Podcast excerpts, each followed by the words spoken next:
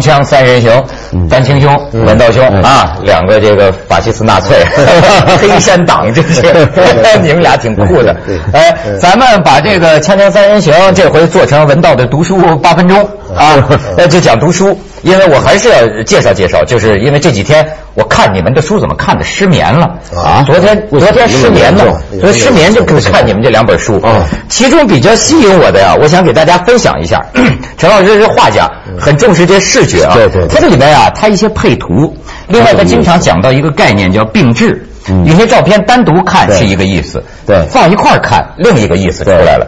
所以呢，一开头咱们可以看看几张这个他这个《荒废集》这本书里的照片。我们哎，你看这个就说是。加入什么呃美国国籍的人，对吧？宣誓。呃，那亚裔的人，你看他，这反正他穿着民族服装在宣誓啊。你再看下一张。对，是一九四九年，就是国庆大典之前，嗯，呃，初春吧，大概，嗯，就中国人民政治协商会议呃成员一块儿集体留影，开始要开政协会议了。嗯，毛主席在中间。商讨建国大计啊。对，但是上面呢，就是一九四九年。也是一九四九年初，呃，蒋介石和宋。美龄到浙江最后一次祭祖，然后就到台湾去了。嗯，最后一次祭祖，你看这个对，蒋蒋光头啊，宋美龄还是比较爱惜皮肤的。在中国人是很要紧的一件事情，就祭祖。嗯，他要告告告别大陆了。嗯，还真是。啊，他此后再也没有再也没有再上来了。对。呀，然后就跑到了台湾。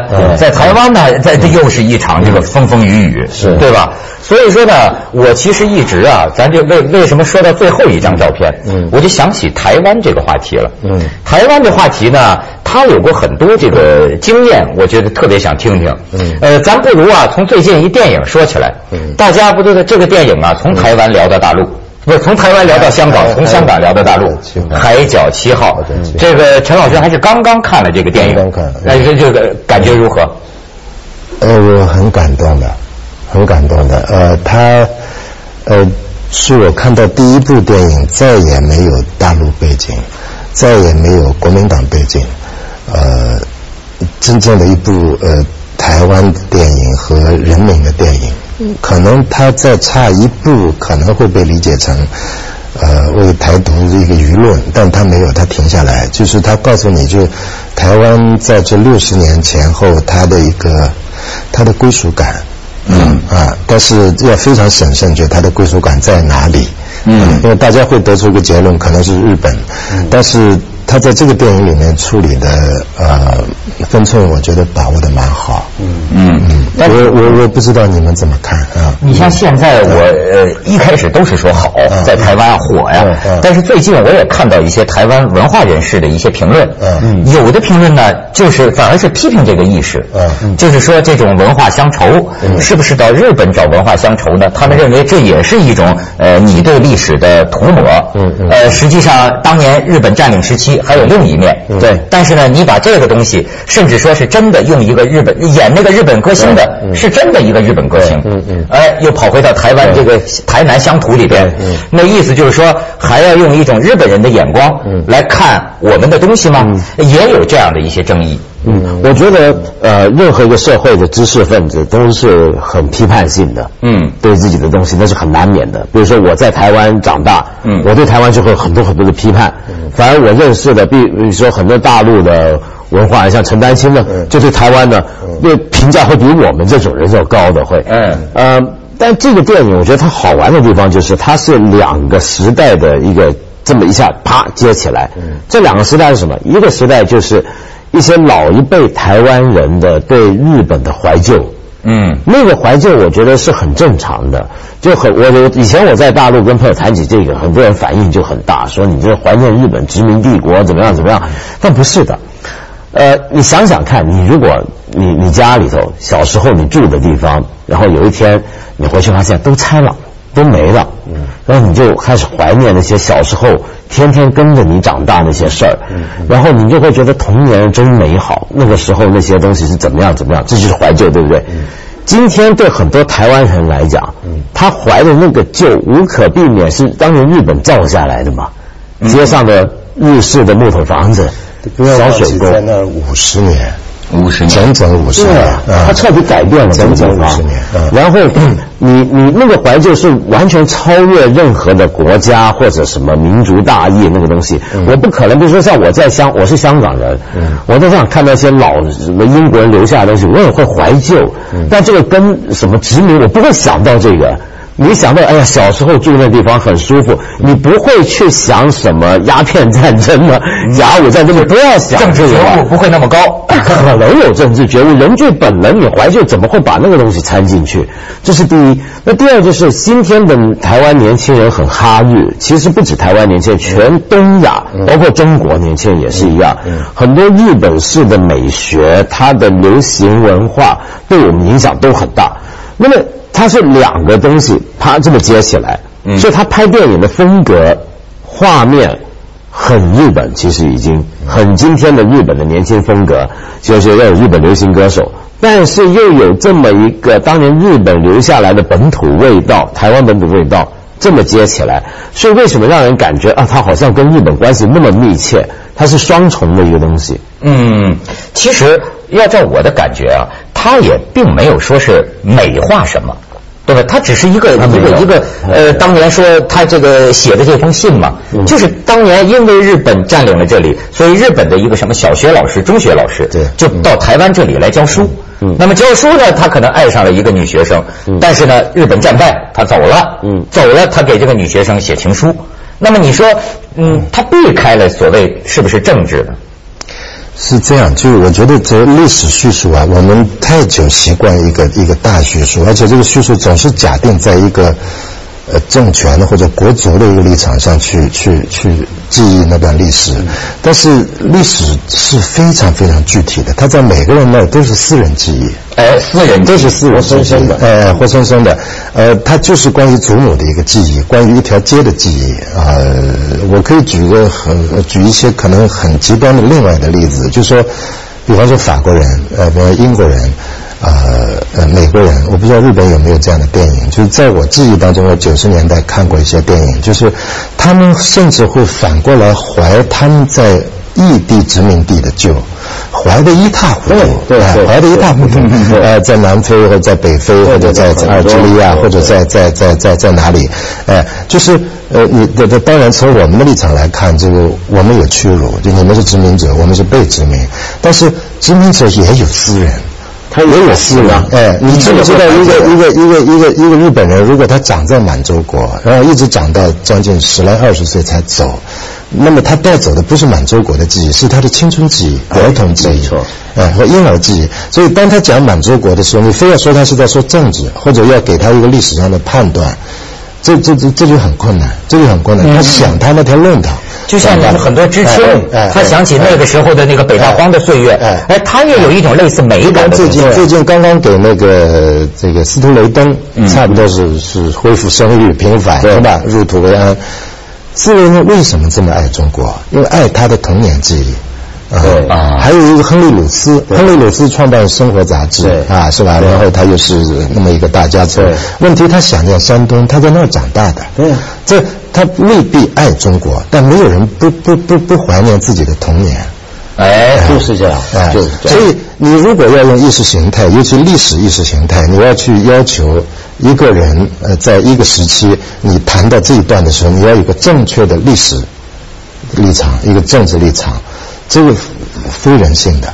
嗯嗯嗯我我我我有一次从从从纽约坐飞机回来，坐在我前面一个非常胖的一个白人妇女，就不断的激动，就回头要跟我讲话。哎，原来我知道，哎，她说，她说她在上海虹口长大。哦。她已经有大概有那么么，她的父母在上海虹二战结束才才飞到美国，她是被虹口收留的犹太人，所以她。很大的一个愿望，就是哪一天他要到他父母小时候长大那个地方去。所以他说：“今天我终于可以到上海去了，我要去。你们知不知道虹口区？还把照片给我们看。”哎，所以你说他爱国吗？他爱中国吗？no，他他爱他的爸爸妈妈。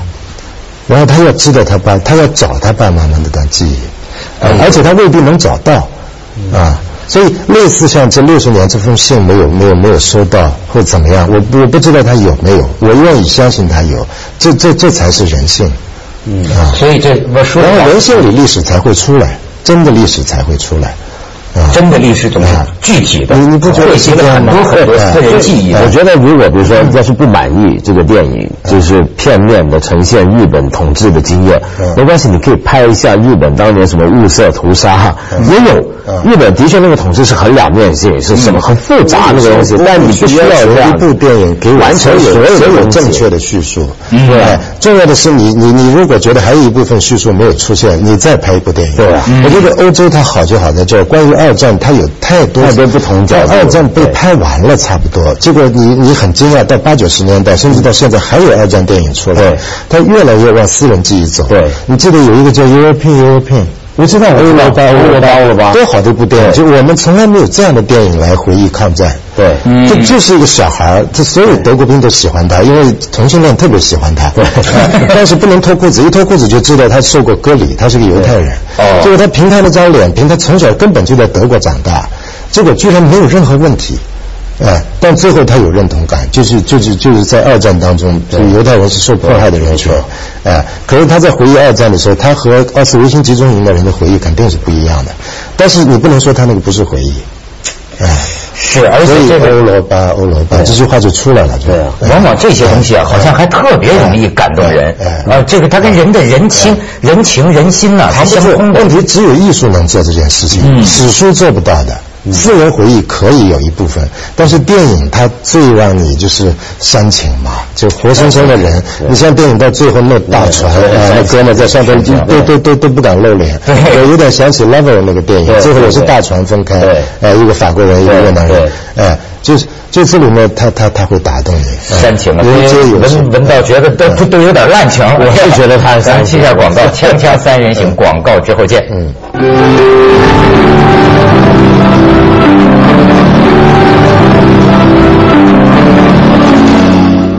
才你说飞机上碰见人呐，我倒想起我第一次去台湾的时候，我就是有这个感觉，就说就是人私人的人与人之间呐，聊的都是人情之常。你第一次的时候呢？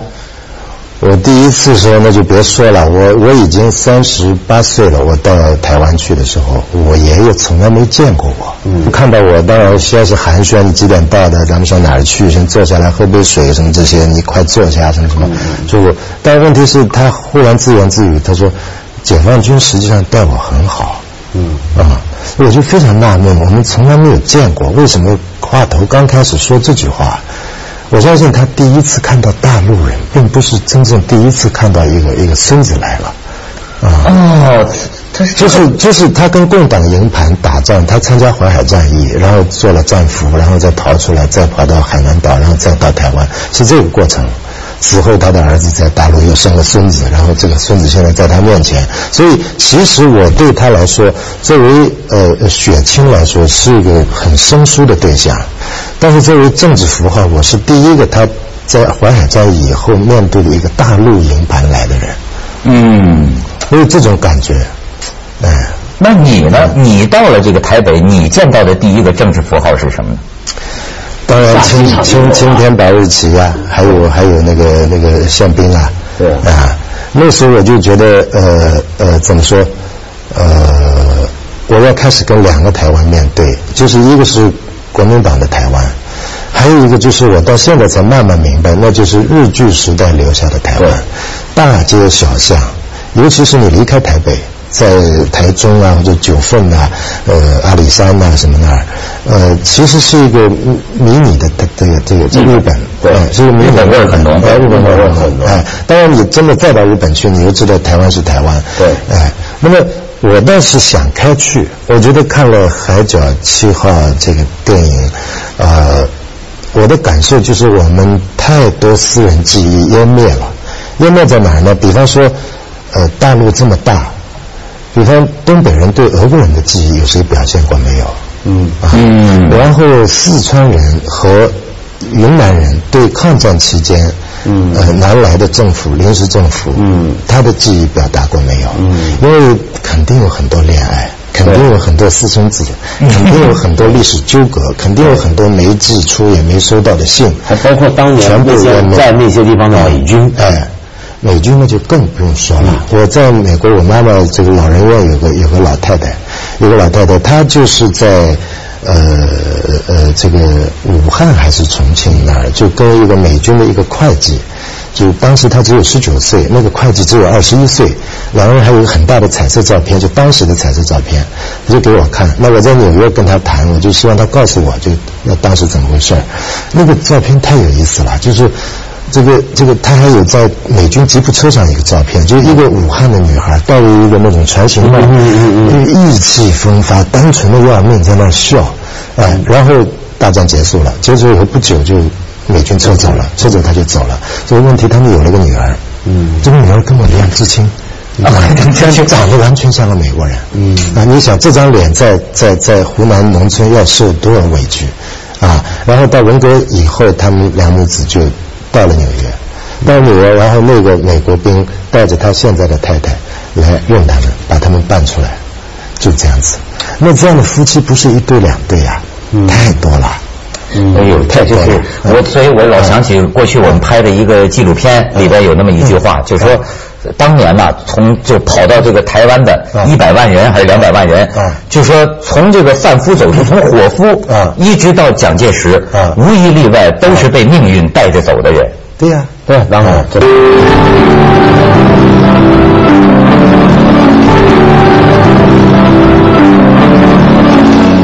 我在台湾还看到过很很珍贵的记忆，我记得是九十年代，就是在呃呃在台湾还很困难的时候，大概六六七十年代，有不不不不少就是。呃呃，女性就是现在咱们叫小姐，好像跟境外的人有了有了孩子，呃，有了孩子以后，然后这些孩子在九十年代长大了，差不多在十九岁到二十五岁之间，由他们的异国父母陪着，嗯，啊，说你们大了，你们应该去找你们的生母。嗯，然后第一例在台湾就没有人敢出来承认，说说这是我的女儿，呃，最后有一个勇敢的妇女出来承认，这这是我的女儿，然后镜头就从他们飞机场迎接到这对外国父母。欢天喜地带着自己女儿进来，然后在派出所的一个什么地方，那位女士出来了，然后抱头痛哭，说女儿高兴的要命。受外国教育的人她不伤感的，她就说我我我找到我妈妈了啊，你是我妈妈。然后那个娘是哭得一死去活来啊。后来一二第二例、第三例、第四例就出来了，嗯，那才是真的历史。嗯，你记得就是呃呃前一阵儿就是台湾闹出过一个很很有意思的新闻，真是人间传奇。就说那个时候一个那个大陆人，他是先跑到了越南，然后后来呢才到了台湾。那么他在越南呢留下了一个女儿，就是怀着孕的时候，这个男的呀就走了，到台湾了。然后呢，就是多年之后，就前不久，这都老头了。他雇了一个越南小保姆，用了一段时间呢，这个小保姆就离开，就到另一家去了。但是小保姆啊，丢了一个包在他家里。他把包打开一看，原来这小保姆带着当年他妈妈给他的信物，嗯就是这个人的在越南留下的女儿。他又找到那家，哎呦，这他这这你是我在越南留下的女儿。其实这么说起来，就知道台湾。是很复杂的，嗯，这台湾跟大陆的关系，跟日本的关系都非常复杂，而这里面有各种各样不同人，就有不同的记忆。这些记忆呢，我觉得最现在最大的问题在哪？就两岸都有这种问题，就是我们越是用很主流的、很正统的东西去压，后遗症就越大。对对。比如说举个例子，我小时候在台湾的时候，两蒋统治的年代，我们刚刚说这种跟日本的那种。那种关系啊，是绝对要压的。嗯，就一面倒的把过去日本统治时期说的又怎么黑暗，怎么样，怎么样，怎么样，国民党来了，大家就好日子了，如何如何。结果你这样子就使得所有那些被压抑的个人记忆、私人记忆，就成为是见不得光的档案。嗯，而那些人又会有恨意，又会觉得自己不公平。嗯，你对我不公平，你对我的记忆，我这个人不公平。好了。你国民党下来之后，这些一上去，嗯，又马上反过来了。就是日本当年什么都很好，其实这个不要觉得。那现在就轮到说，为什么人家知识分子说其实不是？日本当年有很多问题，所以总是这么搞的话，记忆会报复。你你你记忆就报复，报复就走另一个极端。其实今天我觉得在两边都有这种问题，所以这种东西你让它还出去。大家是全开放的时候，我们反而不容易这么极端，把这个历史记忆把它扭曲、变形、垄断，成为某种政治主张背后的一个资源嘛？就不要抹杀人，不要抹杀，不要抹杀，真不要。这一类记忆啊，都是委屈的记忆，嗯，就是越委屈的记忆，越是不肯走的。对，不肯走的，就给他机会，他会站出来。对，哎，对，你为什么说你到这个台湾，你有一个委屈的感觉？哎，不不知道为什么，我我刚到纽约第一年就有这感觉。纽约，我到纽约第一年，我到 Chinatown，Chinatown 呢，当然我想象当中是一个广东人的天下，我祖上是台山人，呃，结果我才发现那里有个中华公所。嗯啊，中华公所，我还在那学过英文，就挂了一个青天白日旗，就是那个华侨组织。因为你想，这个这呃出去的华侨，他得也也得有个归属，就像现在现在这个这么多华侨，你得到中共领事馆去，咱们中华人民共和国国庆报的游游游行什么之类。可我八一年去的时候，大陆去的人还非常少。对，那我是一月六号到的纽约，然后一月底就正好碰上。就是春节嘛，春节啊，欢天喜地，鞭鞭炮、锣鼓、舞狮子什么这些，哎，那加拿大很小一块地盘，对，当中是 Canal Street 运河街，对面就是小意大利，对对，此外就是别的白人的区域，哎，那么他转过来转过去，转过来转过去，踩着那个雪，他就那么小的一个街区，嗯，哎，很快乐，哎，但是就我真是悲从中来，就就特别难受，就就。不停的流眼泪，我就就我第一次有种流亡的感觉，因为此前我就是一个一个一个理所当然我是大陆的，我是中国的，嗯，但是我忽然发现，就是是有这么一群人在这么远的一个城市，每年过春节，每年游行，在那儿举着他们的旗子，哎。就这这个这个哎，这说起来，中国古典文学、古典戏剧，这是老老套路了，这烽火离乱，很简单，嗯，这都是烽火离乱的故事，什么桃花扇啊，什么这些，这讲的全都是这些事。流亡，说是你流离失所，到了别的地方，那最悲哀的时候，有时候就是有这种流亡经验了，有时候大家就。不想谈了，比如说我们不是谈过很喜欢杜甫这首诗吗？江南风雨归年。就是你像这个胡适啊，就说是到了这个晚年的时候，老爱给人写杜甫的两句诗，写写写写写写成一对联嘛。哪两句诗呢？这个世乱遭飘荡，身还几人随。